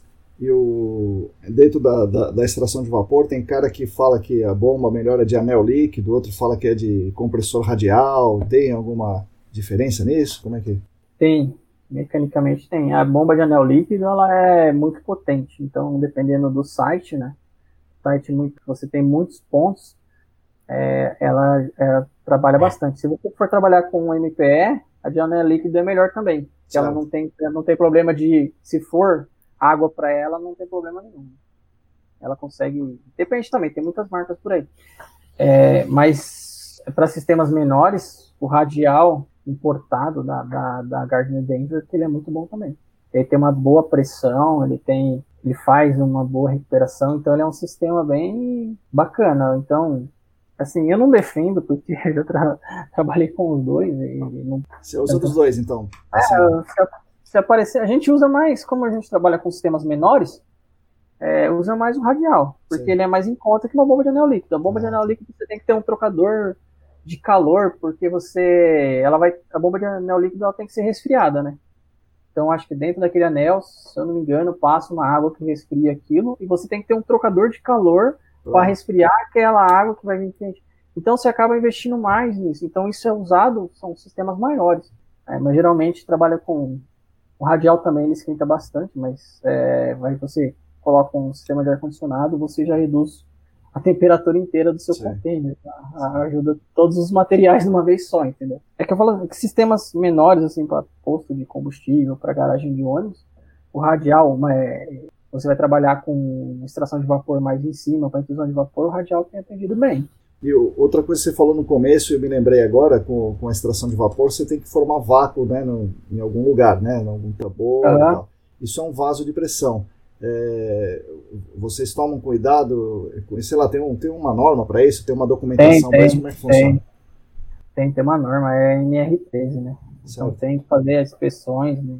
compressores também, qualquer compressor. Então, qualquer por, por, menor, qualquer sistema que você vai colocar, se você tem uma extração, que você tem um compressor, certo. você já tem que fazer isso, que é a NR13, que é sobre vazio de pressão. Entendi. Fora isso, tem as outras normas, né, trabalhistas, de montagem, norma, a NR10 de elétrica, Sim. tudo isso tem que ser levado em consideração quando você vai fazer uma instalação de sistema, qualquer sistema que seja, tanto para água quanto para remediação, todo mundo que vai comprar um sistema, ele tem que tomar essas, tem que olhar todas as normas regulamentadoras que é, de segurança do trabalho e, e, e seguir elas, né? Para não ter problema. A maioria Sim. dos clientes tem que tem auditoria, né? Com certo. segurança, departamento de segurança.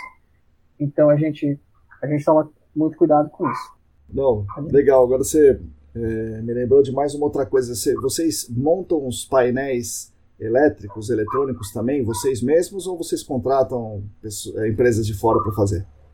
Olha, a gente tem é, um eletricista que trabalha com a gente, que ele é, tem os cursos, os treinamentos, ele tem até parte de automação, ele entende bem, mas a gente trabalha com parceria. Legal. Né? Porque, é, principalmente o sistema de, de, tratamento, eles são muito automatizados, né? são Sim. bem automáticos, quanto, porque a empresa ela quer saber de a remediação também. Quanto menos eu vou naquele lugar, quanto menos eu tenho uma pessoa para ir lá para olhar todo dia, menos tempo, é, menos dinheiro eu vou gastar, Sim. porque eu coloco essa pessoa para estar tá produzindo, Sim. em vez de estar tá indo lá olhar meu sistema. Sim. Então aí a gente tem umas, alguns fornecedores aí parceiros que já são especialistas nessa parte de automação Entendi. e painel cada um no seu quadrado, né? Exatamente. e nós falamos bastante, você contou bastante como fazer as, as remediações que, que tem sistemas, né, de engenharia e tal. Vocês também fazem sempre, nunca, ou às vezes, é, remediação de injeção de oxidante ou de, ou de surfactante, como você falou, ou de redutor, ou de bioestimulador, alguma coisa? Marco, eu estava até é, pensando, é, bioestimuladora eu nunca trabalhei num projeto assim. Já vi já, ou, alguns colegas já trabalharam com esse projeto, mas a gente nunca, a gente já fez já algumas, algumas propostas, mas nunca assim foi para frente, né? Essa parte de biorremediação, esse curso de atenuação natural, eu consegui entender um, até melhor essa parte de, desses novos produtos que estão, que esses óleos emocionados, né? Estão utilizando bastante, porque não precisa de autorização do IBAMA, mas a gente tem tido um cuidado, principalmente com oxidante. Antigamente a gente via que tinha muita gente que jogava peróxido no, no, solo né? e vai. E a gente, na verdade, até por. Eu acho que eu tenho um pouquinho de uma, uma formação na química, mas na química a gente tinha, tem muito cuidado com isso, principalmente por causa dos produtos, usar produto que é autorizado pelo IBAMA. Sim. Às vezes até fazer uma parceria com, com empresas que fazem isso, né? Tem uma empresa, por exemplo, ah, tem uma empresa que ela é especialista em termal. Então, para que que eu vou, às vezes, é, tentar montar um sistema de termal? Aí a gente sim. faz a parceria, a gente vai lá, conversa, todo, todo mundo se conhece. Sim, sim. Conversa com uma pessoa que entende termal, ele monta o projeto, ou, ah, remediação lá, eu vou fazer só, quero cliente fala, ah, eu quero fazer remediação por injeção de oxidante. A gente monta o projeto para ele, tudo, com os produtos, etc e tal, até faz, né, essa injeção de oxidante, de ozônio, né, por exemplo, ozônio, é, ar, tem vários oxidantes, não lembro o outro, que o pessoal usa bastante. É, permanganato, peróxido. Permanganato, né? persulfato. Peróxido, persulfato, tem se usado bastante persulfato, tem um produto, acho comercial, que está cadastrado em Gama, mas aí Sim. a gente faz tudo, é tudo bem com cautela e de acordo, porque se o cara tem uma massa muito grande, não adianta ele ficar injetando lá, que ele vai ficar 10, 20 anos injetando e nunca vai. Com certeza. Né? Às vezes tem que extrair. Então a gente tem, tem todo esse cuidado aí. Agora o ensaio de bancada é o que manda, né? Se falar, ah, o, você faz um ensaio de bancada, é, se você fizer uma injeção de ozônio, por exemplo, isso vai resolver o problema do, do, do, cara no tempo que ele quer, entra naquilo, né? Ele quer resolver o problema de imediato, tem um ou dois anos para resolver, é uma remediação, igual eu acho que o Rodrigo comentou sobre isso, uma remediação é, curta, média ou longa. Sim, então, tudo sim. isso é, dá para fazer, mas é, depende muito. Solo não for muito permeável, não tem como se injetar, né? Sim, sim, sim. É bem, bem, bem complexo. Como é que você tem visto a qualidade do, do mercado na investigação e na remediação nos últimos tempos? Tem melhorado? Um melhorou mais do que o outro? Por exemplo, a remediação melhorou mais que a investigação ou vice-versa? Como é que você tem observado aí? Ah, tô vendo que remediação tem muitas coisas é, que está melhorando, né? Pessoal, principalmente essa parte de termal para organoclorada, que a gente vê que tem bastante, que o termal está evoluindo bem, né? Eu acho que está tendo uma evolução muito grande na parte de investigação, porque quanto mais você investiga, mais assertivo fica a sua remediação. Acho que às vezes até não, tem muito lugar que você não consegue fazer com uma técnica de remediação só. Ah, com certeza. Encerrar o caso. É muito difícil. Certeza. E como é que você vê, Diego, o futuro da, daqui a cinco anos? Como é que vai estar o mercado de GAC? Vai existir? Vai ter remediação ainda? As pessoas vão parar com isso? É, como é que você vê o mercado daqui a, sei lá, 5 anos ou 10 anos? E como é que você se vê daqui a 5, 10 anos? Se tiver o mercado, como é que você se vê inserido nele? Olha, Marcão, eu sou bem otimista. Assim, na verdade, eu, a gente tem conversado muito né, entre alguns, alguns conhecidos, alguns amigos, e a gente vê que essas, é, sobre essas, essas solicitações, essas, essa tese que na verdade está fazendo as, as, as chamadas está sendo cada vez, eu acho que vai aumentar muito. Eu acho que o que tem de área contaminada hoje no estado de São Paulo é só a ponta do iceberg. A hora que você começar a levantar empresas, outras atividades aí potencialmente poluidoras, está tendo muita mudança de área, aqueles sites, aqueles, aqueles sites industriais Sim. que estão virando, virando residenciais. residenciais, e aí vai começar, ah, o cara nunca fez nada na vida inteira, está fechado há 60 anos, aí vai ver, tem muita coisa enterrada lá. Em... Eu acho que vai ter muito disso ainda principalmente nos grandes centros. Nossa, aqui na região tem alguns, algumas coisas que aconteceram assim. Depois que construiu a torre e viu que estava contaminado, Sim. São Paulo tem bastante. Eu acho assim que o mercado vai crescer, né, por, até por, por, por insistência dos órgãos ambientais, e está cada vez é, mais correto, exigindo mesmo que seja feito certo. Né? Sim. E a gente tem muita coisa para ver. Né? A gente nem fala sobre a parte da contaminação dos esgotos ainda, né? Sim. Da rede pública da Sabesp. Nem de agrotóxico, nem de, nem de agrotóxico, né? De remédio, né? Tem bastante coisa. Tem remédio, né? Nossa, os, os, os produtos orgânicos clorados que usavam no agrotóxico, meu Deus. Lavoura. Então, é. cada dia eu, eu acho que todas as faculdades, o pessoal está desenvolvendo estudos e a gente está vendo, né? Principalmente áreas contaminadas. Você vê que tem muito estudo pessoal do LEBAC faz muita coisa, o pessoal da USP faz muita coisa. Então a gente vê que cada vez mais a gente está entendendo que tem os produtos, tem o subproduto, talvez você remediou o produto e largou o subproduto lá, sim, sim. todo produto que se resolva. Então a gente tá, espera assim, né, que o pessoal tenha mais conscientização de fazer um bom trabalho, principalmente as consultorias. E eu acho que a função do consultor é, fazer o que é certo e, e falar ao cliente do pro cliente o que é certo e não somente vender um, um, produto, né? Então a gente tem, na verdade, tem essa consciência no projeto também. Que é bem, tem algumas concorrências que são bem desleais mesmo. Vai fazer o quê?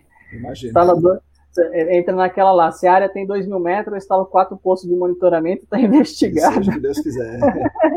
Mas a gente vê que a CTS está fazendo bastante instrução técnica, né? Ela está em confecção, a gente por estar na êxodo, a gente sabe, né? De tudo que a CETES está trabalhando bastante, a gente sabe que o, o setor lá é pequeno, mas eu acho que é um órgão referência para o Brasil. E essas instruções técnicas vão melhorar, na verdade não vão melhorar, vão parametrizar as sim, empresas. Sim. Né? Uma... As empresas vão estar trabalhando tudo no mesmo patamar. Sim. Não adianta você fazer. Uma vai fazer intrusão de vapores, a outra não. Mas peraí, por que você está fazendo intrusão de vapores? Vou olhar lá o que a CTS está falando. Não, a CTS falou que na minha atividade eu tenho que fazer intrusão de vapores. Então por que você não está fazendo? Aí já começa a tirar essas coisas, entendeu? Acho que aí Sim. a gente vai ter uma investigação mais assertiva para ter uma remediação mais rápida. Sim. Porque, diferente do que todo mundo acha, a empresa que faz remediação quer sair o quanto antes do cliente para ter o termo de reabilitação, porque o termo de reabilitação é importante para o cliente, mas também para a empresa. Sim, sim. Uma vitória, né? É uma vitória, a gente conseguiu, a gente venceu, então vamos para outra. Então, mas... Diego, você, olhando agora, você falaria pro Diego lá que estava lá no Basilides, tal, fazendo técnico, você fala para ele, ó, quando vierem te convidar para entrar no gerenciamento de áreas contaminadas, vai fundo, ou você falaria outra coisa pro, pro Diego jovem? Olha, Marcão, vou falar a verdade para você, é uma área que eu, eu gostei muito. Eu falaria, pode ir que não vai dar futuro. Isso aí, que eu, eu gosto muito estudando e gosto muito de inovação tecnológica. Então a gente tenta juntar a inovação tec tecnológica porque a gente está tá sempre, a gerenciamento de áreas contaminadas está sempre em evolução. A Sim. gente está sempre aprendendo alguma coisa nova. A gente conversa com o pessoal, conversa com você. E vira e mexe a gente está conversando uma coisinha ou outra. Ó, oh, mas estou vendo aqui uma alteração de solo que eu nunca vi na minha vida. A gente está aprendendo. Sim, com certeza. É, acho que ninguém sabe tudo, né? Cada dia, cada dia a gente aprende mais. Então, eu gosto muito disso. E eu falo, eu entrei achando que, que a empresa de meio ambiente fazia isso, plantava árvore. Plantar árvore. Então, quando eu entrei, eu achava que era isso. Depois eu me surpreendi que o mundo é muito mais amplo e muito mais. E a gente está fazendo um bem, né? A gente está ajudando o futuro. a gente pensa no, nos nossos filhos daí um dia e fala, poxa, a gente está melhorando o mundo para os nossos filhos, recuperando uma área degradada. É bem, é bem legal, bem interessante. Diego, nós estamos caminhando para o final da no, do nosso episódio, né? Então agora você tem aí a, a, a missão de fazer uma pergunta para mim, né? Os, os, convidados fazem uma pergunta para mim quando chega no final. Hoje é seu dia. Ô, Marcão, deixa eu ver. Rapaz, eu me pegou de prevenido agora. uma pergunta. É, tinha até pensado em algumas perguntas, né? Eu acompanho o podcast. Legal. Vamos lá. Nesse seu percurso aí, né, que você tem aí na áreas contaminadas, principalmente a sua a sua missão aí do amostrar o solo, você encontra ainda muita resistência de parte do pessoal, principalmente pessoal, digamos assim, pessoal mais antigo, e aquele pessoal que já tem 50 anos de experiência em fazer a amostragem correta, ou pelo menos o mais certo possível, instalar o poço na zona de fluxo existente? Você ainda tem, se encontra muito dessa resistência aqui? Muita, muita, muita, muita, Diego. é, mais resistência do que, do, do, que apoio. Claro, quando a gente está no ambiente da, da aula, né? E, se está no ambiente da aula, as pessoas querem aprender. Então elas estão lá querendo, sabem que eu tenho alguma coisa para falar e querem ouvir e, e, daí eu posso explicar né, o porquê das coisas tal, e as pessoas se convencem, porque elas querem aprender, né, querem querem entender como funciona. Agora, você tem razão, quem já está no mercado há mais tempo e sempre fez de um determinado jeito, me ouve falando, fala assim, não, o cara tá louco, eu sempre fiz assim, por que, que ele quer que eu faça assado agora, né? Então, é, é uma, uma dificuldade sim, né? o mercado, é, nesse aspecto, não acredito que não tenha evoluído muito é, quanto poderia ter evoluído já, né? O mercado já faz remediação termal, já utiliza produtos remediadores aí de última geração, já faz ensaios com MIP, com OIP, etc. Mas a amostragem de solo direito é duro de convencer. mas olha, uma coisa eu tenho que falar a verdade: de cinco anos para cá isso melhorou bastante. Né? Então, é, talvez a, a, as aulas, aí os mais alunos saindo por aí tenha, tenha ficado melhor. eu acho, é, eu acho muito importante essa, essa parte do Senac, eu vejo muito, né? Eu escuto o Rodrigo falando, você falando sempre disso. Vamos investigar, vamos olhar o solo. É... Sim. Nossa, tem visto muita coisa que eu achei legal. A gente trabalhou é, com metodologia simples, cara, igual um mostrador passivo, para ajudar a gente na, numa direcionada. O papel de vocês tem uma importância vocês estão de parabéns, cara. É Pô, bem, legal. Que bom. Bem legal. eu, eu, gosto, eu, eu gosto muito. Tanto de conversar com, com você, a gente sempre aprende alguma coisa, quanto de assistir as aulas lá. É, acho que é, os encontros que a gente faz lá na ESA, lá, os encontros técnicos, o SENAC, às vezes que eu tive lá no SENAC, lá também, a gente sempre aprende alguma coisa. É bem, bem legal. E eu acho que, por mais que a gente saiba, a gente sempre tem coisa para aprender. Nossa, tem. Sempre tem muito, né, para aprender. Não, eu não sou desse tipo. Quando eu nasci assim, já era assim. É. então, Diego, agora nós vamos terminar. Antes de terminar, você queria que você deixasse a sua mensagem final aí, alguma coisa que eu não perguntei, ou alguma, alguma dica que você queira dar para os nossos ouvintes aí, que esse podcast tem, tem essa missão principal, né? Compartilhar o conhecimento de todos, ao mesmo tempo dar voz para quem é, não está sempre com voz, né? Por exemplo, pouca gente no mercado, assim, pouca gente não, não é tanta gente que conhece você, Diego, né? É, uhum. Muita gente conhece o Rafael Sato, por exemplo, que falou com a gente aqui, sim, sim. mas menos uhum. gente conhece você. E uma das missões do, do podcast é, é, fazer as pessoas te conhecerem, ouvir suas histórias e que, que mensagem você tem para passar para eles, né? Então, essa é a sua mensagem final. Capricha aí agora, Diego. Vamos lá. Não, eu tô, é, tô sempre aí. Estou né? sempre aberto aí à, à discussão e a trocar informações. Eu acho isso muito importante. Então tá aí depois se quiser até colocar meu contato aí à disposição. E é isso, áreas contaminadas é um, é um mundo muito vasto, é simples. Eu acho que tem mercado para todo mundo, quem quiser aprender, quem tiver. Ó, oh, eu tô cursando, não sei se eu vou para áreas contaminadas, não sei se eu invisto nisso, cara. Ó, conversa com, com o Marcos, é, fala com, com o Rodrigo, vê aí se se interessa, faz um, um cursinho lá no Senac lá, e vai fundo. Vai ver, depois que o bichinho da área contaminada te pica, não tem mais como voltar. é isso aí. A gente está sempre, mas a gente está à disposição, né? Se quiser conversar, saber um pouco mais, tanto da projeto ambiental quanto do, do Diego Pessoa, a gente está tá, tá, me coloca à disposição. E entra lá no nosso site da Projeto Ambiental, é www.projetoambiental.com.br e dá uma olhada na nossa história. E pode ligar aí, conversar comigo é, ou com qualquer um da projeto. A gente está sempre aí para tirar suas dúvidas. Tá bom? Marcos, muito obrigado pela, por abrir as portas aí.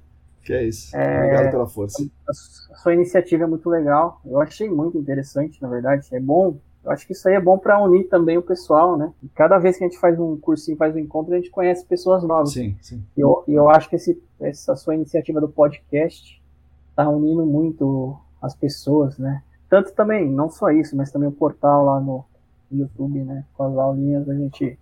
É muito legal, cara. Legal. você tá de, tá de parabéns, de verdade. Pô, beleza. Obrigado, Diego. Obrigado, então, pessoal. Nos vemos na semana que vem. Até mais. Tchau. Essas foram as palavras de Diego Nascimento. Um dos nossos objetivos aqui no podcast é dar voz a quem normalmente não é ouvido no nosso mercado. O Diego é um desses exemplos. Ele trabalha em uma consultoria não muito conhecida, mas já tem muitos anos de mercado, está desde 2008 nesse mercado. E como vocês ouviram, ele tem muita história bacana para contar. E nossa, uma das nossas missões é fazer essas histórias ficarem conhecidas para todo o mercado. Tá? Então a gente espera continuar contribuindo para que isso aconteça. Foi uma fala muito interessante de alguém que trabalha diretamente com projetos de remediação e tem bastante experiência nisso. Embora tenha sido uma fala bem ilustrativa, eu recomendo que todos vocês busquem também os manuais consagrados da EPA para conhecer melhor sobre as tecnologias que ele mencionou aqui. MPE com uma só captação, né, que o pessoal chama de TPE, Two Phase Extraction, o DPE, Dual Phase Extraction, o SVE, que é a extração de vapores do solo, oxidação química, ozônio sparging, né, que é um é um aspargem de ozônio, né, que promove a oxidação química, né, através do, do borbulhamento do ozônio e muitas outras coisas aí que ele mencionou e que eu recomendo que vocês procurem nos manuais da EPA. Gostaria de retomar alguns assuntos que ele expôs. É, primeira coisa, é fundamental fazer os testes de bancada e teste piloto antes de projetar uma remediação. Por incrível que pareça, isso não é sempre feito. Normalmente é assim: ah, vai lá e coloca o MPE e pronto. Isso é tecnicamente errado e está fora das exigências da DD38. Então, faça o que o Diego recomenda aqui. Faça um teste de bancada, faça o teste piloto, desenhe adequadamente o seu teste piloto para ele te dar as respostas que você precisa e aí sim você faz o seu projeto de remediação é, no full scale, né? ou seja, na escala do site. Um outro ponto importante que eu gostaria que ficasse bem claro: o poção ou seja, o poço não afogado com 3 metros de seção filtrante não é exigido em nenhum documento técnico ou norma. Simplesmente é mais um exemplo daquela coisa que sempre foi feita e sempre vai sendo feita. Todo mundo sempre fez assim, todo mundo sempre fez assim, então é assim que eu vou fazer. Não há nenhuma justificativa técnica que diga que essa é uma metodologia correta. Eu fiz uma série de vídeos no canal do YouTube ECD Training falando dos problemas do poção. Recomendo que todos vocês assistam se puderem. Muito lá antigamente, nos procedimentos de investigação de poços de combustíveis, e apenas para a etapa de investigação confirmatória que houvesse a possibilidade de ter El Nepo, ou seja, de ter fase livre, o poção era exigido, imaginando naquele tempo que o Pancake Model existia e que toda fase livre entraria no poção. Mas hoje em dia, se sabe que nem para isso o poção serve. Afinal de contas, já falamos aqui muitas vezes, não existe o Pancake Model. Esse procedimento de investigação, ou seja, poço, seção filtrante longa não afogado, já não tem justificativa. E esse procedimento de investigação de poço de combustível já não está mais em vigor faz muito tempo. Portanto, o poço de monitoramento não afogado com 3 metros de seção filtrante não é recomendado e, mais importante, não é obrigatório. Se tiverem mais dúvidas a respeito do porquê que não é tecnicamente adequado, assistam minha série de vídeos no canal ECD Training, por favor. Bom, o ano de 2020 já está chegando ao fim e nossas esperanças começam a renascer. Uma expectativa por uma vacina para a Covid-19, é, expectativa de um crescimento econômico e técnico no mercado de IGAC, isso parece que está ocorrendo, é, uma tênue esperança de um mundo melhor para os nossos filhos e para as futuras gerações. Essas esperanças é, talvez seja ilusão, talvez seja a proximidade do final do ano, mas isso, esse sentimento está voltando para a gente e certamente vocês estão pensando sobre isso também. Bom, enfim, da nossa parte, eu prometo que enquanto pudermos, nós aqui da ECD daremos a nossa contribuição em todos os canais que nós conseguirmos e vamos, junto com vocês, ajudar a construir um mundo melhor para todo mundo. Peço que vocês sigam a gente no canal do Telegram. Tá? Temos um canal chamado Áreas Contaminadas no Telegram. Sigam o nosso perfil do Instagram. Eu não sei mexer muito bem, mas eu estou começando a aprender aí. O nosso perfil do Instagram é @ecdambiental. No nosso Facebook, nós temos a página da ECD Training e a página Áreas Contaminadas. Inscreva-se no nosso canal do YouTube, o canal chama ECD Training, e na nossa newsletter. Se depois de tudo isso aí, você dá uma olhada em tudo, você, se você gostar e se você quiser e se você puder nos apoiar financeiramente, é fácil.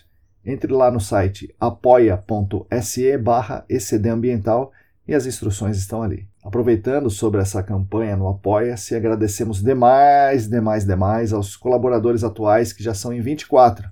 Temos quatro anônimos e mais os meus amigos Fabiano Rodrigues, Roberto Costa, professor Heraldo Jaquete, Leandro Oliveira, Larissa Macedo, Rodrigo Alves, Wagner Rodrigo, Leandro Gomes, Sérgio Rocha, Atila Pessoa, Tatiana Citolini, Willen Taquia, Felipe Ferreira, Alain Humberto, Diego Silva, João Paulo Dantas, Cristina Maluf, Calvin Yost, Luciana Vaz e Felipe Nareta. A vocês, meu muito obrigado especial, obrigado a todos e até a semana que vem.